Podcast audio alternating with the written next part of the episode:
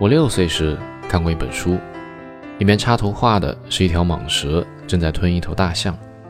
我把它画下来后，让大人看看，他们说是一顶帽子。我又把蛇肚子的剖面画了出来，大人们让我把心思用在学习上，我只好放弃画画，好好学习。长大后，当了飞行员。We are introduced to the narrator, a pilot, and his ideas about grown-ups. Once when I was six years old, I saw a magnificent picture in a book called True Stories from Nature about the primeval forest. It was a picture of a boa constrictor in the act of swallowing an animal. Here is a copy of the drawing.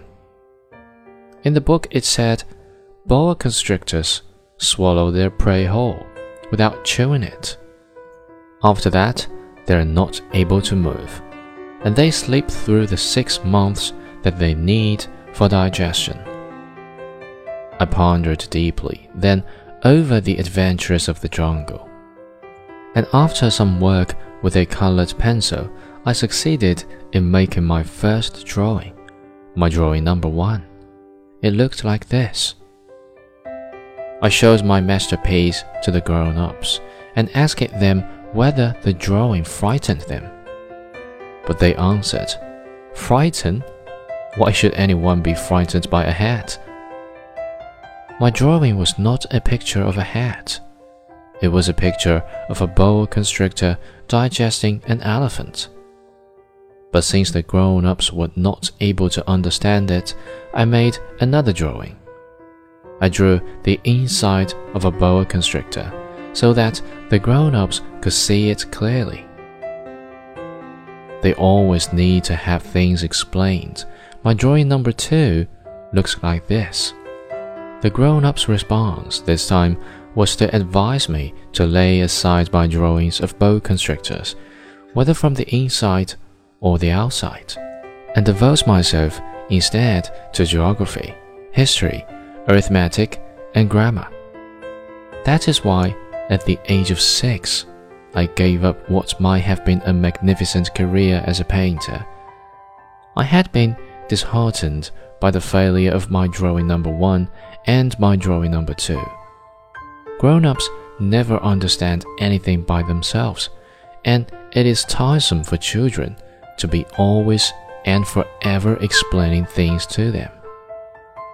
So then I chose another profession and learned to pilot airplanes. I have flown a little over all parts of the world, and it is true that geography has been very useful to me.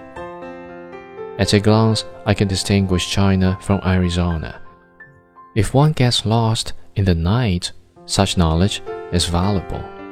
In the course of this life, I have had a great many encounters with a great many people who have been concerned with matters of consequence.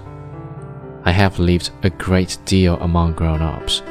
I have seen them intimately, close at hand and that hasn't much improved my opinion of them. Whenever I met one of them who seemed to me at all clear sighted, I tried the experiment of showing him my drawing number one, which I have always kept. I would try to find out so if this was a person of true understanding. But whoever it was, he or she would always say, That is a hat then I would never talk to that person about boa constrictors, or primeval forests, or stars. I would bring myself down to his level. I would talk to him about bridge, and golf, and politics, and neckties. And the grown up would be greatly pleased to have met such a sensible man.